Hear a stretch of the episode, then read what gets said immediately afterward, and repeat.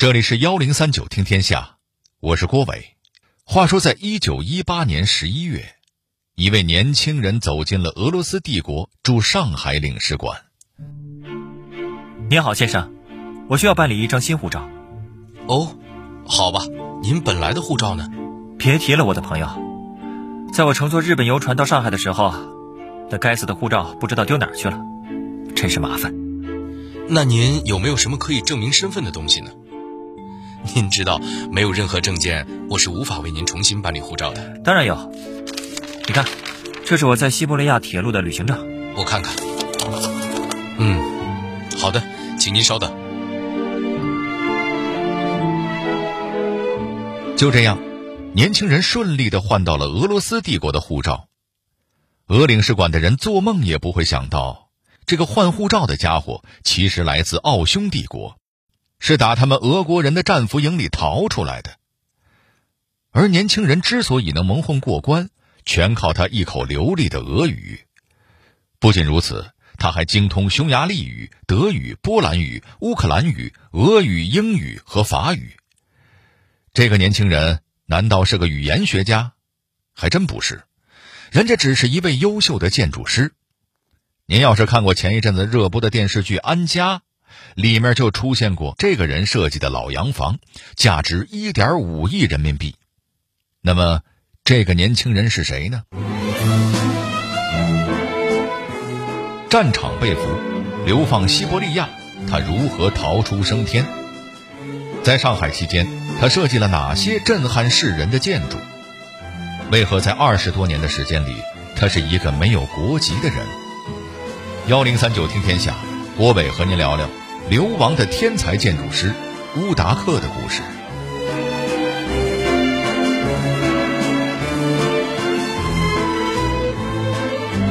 前一阵子，卫视和网络上同时播出了一部电视剧，叫《安家》，讲述了一群房产中介的故事。在故事的后半段，出现了上海的老洋房交易。咱们都知道，这上海过去是租界，具有外国特色的老洋房。数目不算少，价格那也是相当的惊人。安家里边就出现了一套由匈牙利设计师乌达克设计的老洋房，张口就要一点五亿人民币，搁别的地方啊，差不多都能够买栋楼了。其实，这样的洋房在乌达克的设计生涯中还不算贵的。他曾经给人家设计了一套豪宅。当时就有一个外国外交官想要买下这栋豪宅作为领事馆，您猜他提出了什么交换条件？五十万美元现金，外加一艘万吨游轮。可是人家房主愣是没同意。而作为豪宅的设计师乌达克的人生，绝不比他设计的那些建筑逊色。一八九三年，乌达克出生在奥匈帝国。他父亲做建筑生意发了家，小乌达克也就早早的接触了这一行。他十二岁那会儿已经在父亲的公司里任职了，大学念的也是建筑系。然而就在乌达克刚把学位拿到手的时候，第一次世界大战爆发了。乌达克响应国家的号召，从一个建筑设计师变成了奥匈帝国陆军军官，上了战场。两年之后。乌达克率领的侦察队遇到了沙俄骑兵，他不幸成了俄国人的俘虏。不过，这乌达克的语言学习能力可真不是盖的。本来搁家里那会儿呢，他就已经熟练的掌握了斯洛伐克语、匈牙利语和德语。后来，他又在波兰前线学会了波兰语和乌克兰语。现在，乌达克成了战俘。在被流放到西伯利亚的途中和后来蹲大狱的时候，他居然又跟着看守和其他战俘学会了俄语、英语和法语，堪称坐牢学习两不误啊！乌达克被捕的第二年，俄国爆发了十月革命，新政府成立之后，准备结束一战。消息传来，最开心的莫过于和乌达克一样待在战俘营里的战俘们了，这意味着他们能回家了。可是回国的列车开到一半，俄国的一战停战协议又出了岔子，大家触手可及的回国希望随即被掐灭。战俘们乱作一团。乌达克当机立断，直接跳下火车，一路向东逃去。乌达克穿越西伯利亚的茫茫荒原，一路前行，到了俄国和咱们国家的交界处。他忽悠当地的俄国人，说自个儿啊是个波兰工程师。这乌达克的波兰语学得确实到位，居然没人起疑心。还让他在当地谋了个西伯利亚铁路工程师的职位，在工作间隙，乌达克偷着用卢布买了一个俄国酒鬼的护照。一百年前的护照防伪几乎形同虚设，乌达克直接把对方的照片一撕，换上了自己的名字和证件照，就这么着，偷渡的必要手续就搞定了。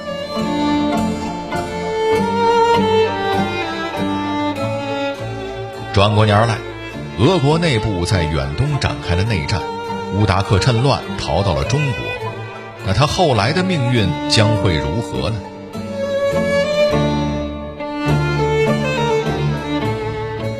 乌达克的逃亡过程并不顺利，半道上还有个同伴被白俄罗斯哨兵开枪打死了，他自己则徒步穿越了茫茫雪原，居然硬是靠着两条腿走到了咱们国家境内。并且一路辗转去了哈尔滨，在那儿，乌达克先前搞到的假证件派上了用场。他把西伯利亚铁路的工作证和贴了自个儿照片的假护照一亮，顺利弄到了一张铁路旅行证，然后乘游船去了那会儿咱们国家最繁华的大上海。他计划着在上海赚点路费，然后返回家乡。没错。买完船票，乌达克在西伯利亚铁路挣的那点钱已经全花光了。他站在上海外滩上那会儿，俩裤兜翻出来干干净净。得亏当时匈牙利救济会给他提供了食物和住所，这个年轻人才免于饿死街头的命运。这段时间内，就像咱们开头小剧场里说的。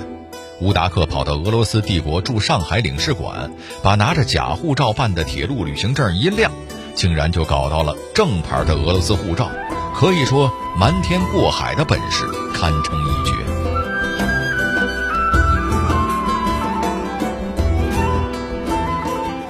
在匈牙利救济会的帮助下，乌达克在洋行里找了个建筑绘图员的工作，做回老本行的他简直是如鱼得水。不出半年，就火箭般的升到了主任建筑师。不过这会儿，他的祖国，也就是曾经强盛一时的奥匈帝国，却在逐渐解体。因为不愿意加入新成立的捷克斯洛伐克国籍，乌达克的父亲被没收了全部财产，并在漫长的官司中心力交瘁，最后死于心脏病。而随着苏维埃政权的逐步巩固，乌达克手里的沙俄护照也作废了。这下，乌达克彻底成为了一个没有国籍的人。没辙，那就继续留在上海讨生活吧。好在乌达克在上海的事业顺风顺水，他的建筑设计在异国他乡的土地上开花结果。我就拿其中最有代表性的几个跟您讲讲。八十多年前，上海四家银行联合创办的四行储蓄会挣了不少钱。于是，他们决定投资兴建一幢当时亚洲最高的大楼。按理说，这是个大买卖，各家设计公司应该打破了脑袋抢才是。可四行储蓄会找了不少洋行，对方的头啊摇得都跟拨浪鼓似的。为什么呢？原来啊，上海水资源丰富，既有江又有海，土质也就偏软。以当时的建筑水平，想要在上海的软土地基上建一座摩天大楼，难度实在是太高。各家洋行怕砸了招牌，谁也不愿意接这个活。最后，四行储蓄会找到了乌达克。那会儿乌达克也就三十几岁，却认为此事可行，并且在不久之后就给出了设计方案。为了解决软土地基的问题。乌达克在大楼的每根钢柱下面都打了五根梅花桩，最长的一根桩子深达三十九点八米。因为前期基础打得好，这座大楼至今屹立在静安寺路上，并且成为了上海近代建筑中沉降最少的一座。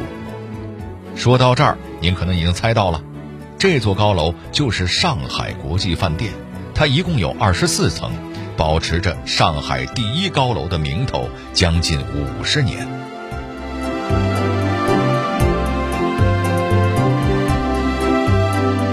国际饭店建成之后，成了上海名流的聚会之所。宋美龄、张学良、陈纳德都曾经是他的常客。即便到了今天，他的设计风格也毫不过时。那在此之后，乌达克又设计了怎样令人震撼的建筑呢？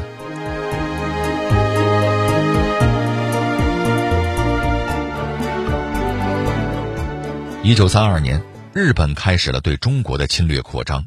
有个叫吴同文的人认为这场战争已经不可避免，于是就跑去开发绿色颜料。哎，这战争跟绿色颜料有啥关系？很简单，军装不都是绿色的吗？真要是起了战争，绿颜料的需求肯定跟着飙升啊！后来的事儿果然就像吴同文预料的那样，通过倒腾军绿颜料，他赚得盆满钵满。从此之后，吴同文就认为绿色是自个儿的幸运色。他找到了乌达克，要他给自己设计一栋独一无二的绿房子。接到需求的乌达克也不含糊，给吴同文设计了一幢四层高的户型建筑，外墙全以绿砖砌成，楼上还做了一个带玻璃天顶的阳光房，而且这幢绿房子里边居然还有地暖。对。您没听错，人家上世纪三十年代的房子就装上地暖了，跟今天的地暖不太一样。当时的地暖是在铺地的木板上镶了金属的镂空长条，用来导热。冬天到来的时候，暖气通过金属释放到整个房间，那舒服劲儿啊，就甭提了。更绝的是，绿房子里边还装上了木质豪华电梯。这在那会儿的上海私人住宅里可是独一份儿。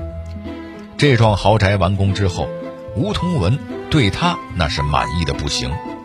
为了保证它的独一无二，吴同文甚至又花了一大笔钱把设计图也给买断了，锁在银行的保险箱里。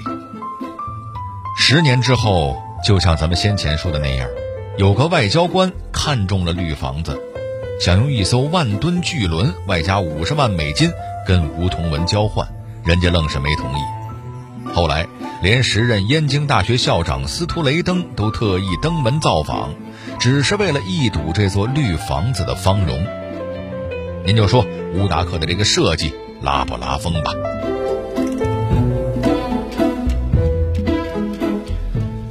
事业有成的乌达克始终没有忘记。他刚刚踏入上海的时候，是匈牙利救济会向身无分文的他伸出了援手，所以在事业稳定之后，乌达克积极投身慈善事业，成为匈牙利救济会的主要资助者。时间一晃到了一九三七年，抗日战争全面爆发，日军一路长驱直入，占领了上海，战争给上海的房地产业造成了毁灭性的打击。租界外的人们想着如何逃命，租界里的人缩在家中寝食难安，生怕日本兵什么时候就打进来，自然没人再请设计师大兴土木了。是啊，这命都快没了，盖房子还指不定便宜谁了呢。面对这个情形，乌达克索性将更多的精力投入到了慈善事业里。又过了几年，随着战争形势的不断变化。乌达克的家乡再度成为匈牙利领土。经过漫长的申请和等待，乌达克终于成为了匈牙利公民，不再是没有国籍的无根浮萍了。又过了一段时间，乌达克忽然接到了一个意外的任命：匈牙利大使馆想要他作为荣誉领事驻扎上海。见证过两次世界大战的乌达克并不想参与政治生活，准备拒绝领事的任命。然而后面发生的一件事却改变了乌达克的决定。这是什么事儿呢？原来，希特勒上台后不久，开始大肆迫害犹太人。随着二战愈演愈烈，欧洲犹太人的处境也愈发艰难。先前乌达克在匈牙利救济会帮忙的时候，就主要负责救助那些远渡重洋逃亡到上海的犹太人。现在，匈牙利大使馆告诉他，成为领事，获得官方身份，才能够真正保护那些可怜人。乌达克左思右想，觉得人家说的在理，也就接受了这个任命。一年之后，日本在上海成立了盟国侨民集中营。听这名儿，想必你也想到了，这就是个迫害关押侨民，尤其是犹太人的地儿。乌达克作为领事，开始代表匈牙利庇护那些千里迢迢逃来上海的侨民。可惜好景不长。仅仅九个月过去，匈牙利国内上台了一个亲德国的政府。这个政府拒绝承认匈牙利宪法，而且跟着德国开始一起迫害和驱逐犹太人。乌达克一瞧这帮货色的做派，实在是气不打一处来，就向大使提出了辞职。这匈牙利大使也是个通情达理的人，他对乌达克的决定表示理解，但依然请求他留下来。利用影响继续庇护侨民，乌达克最终还是同意了。在接下来的日子，无论是匈牙利来的犹太人，还是欧洲其他地方来的难民，乌达克都尽心竭力地帮助他们争取利益。日本当局要求乌达克配合，把这些人送入隔离区，那是门儿都没有。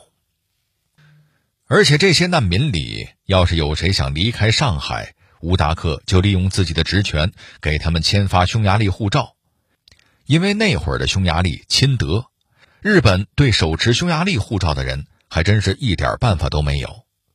对于这举动背后的危险，乌达克自己也是心知肚明。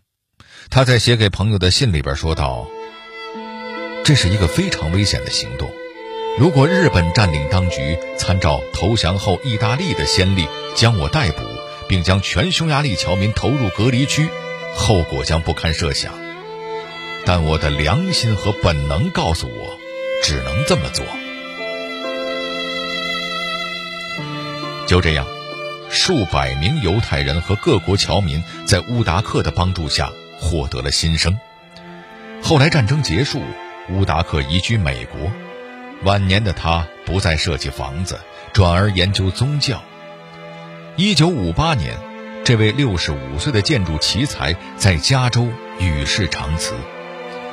二零一四年十二月，乌达克在上海的旧居成为了中国建筑学会首批全国建筑科普基地。乌达克纪念馆馆长刘素华女士说：“家，对于漂泊异乡的人而言，是筑一个心灵的家园，是给自己无根的灵魂寻根。”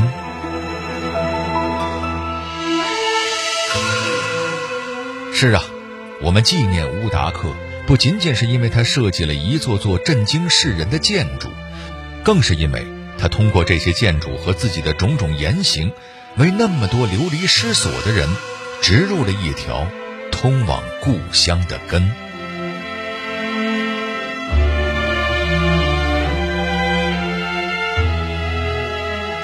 好了，这里是幺零三九听天下，我是郭伟。最后，我代表节目编辑秦亚楠、程涵，小剧场配音陈光、田阳，感谢您的收听。如果您想和我们沟通交流，获得听众福利，欢迎关注微信公众号和新浪微博幺零三九听天下。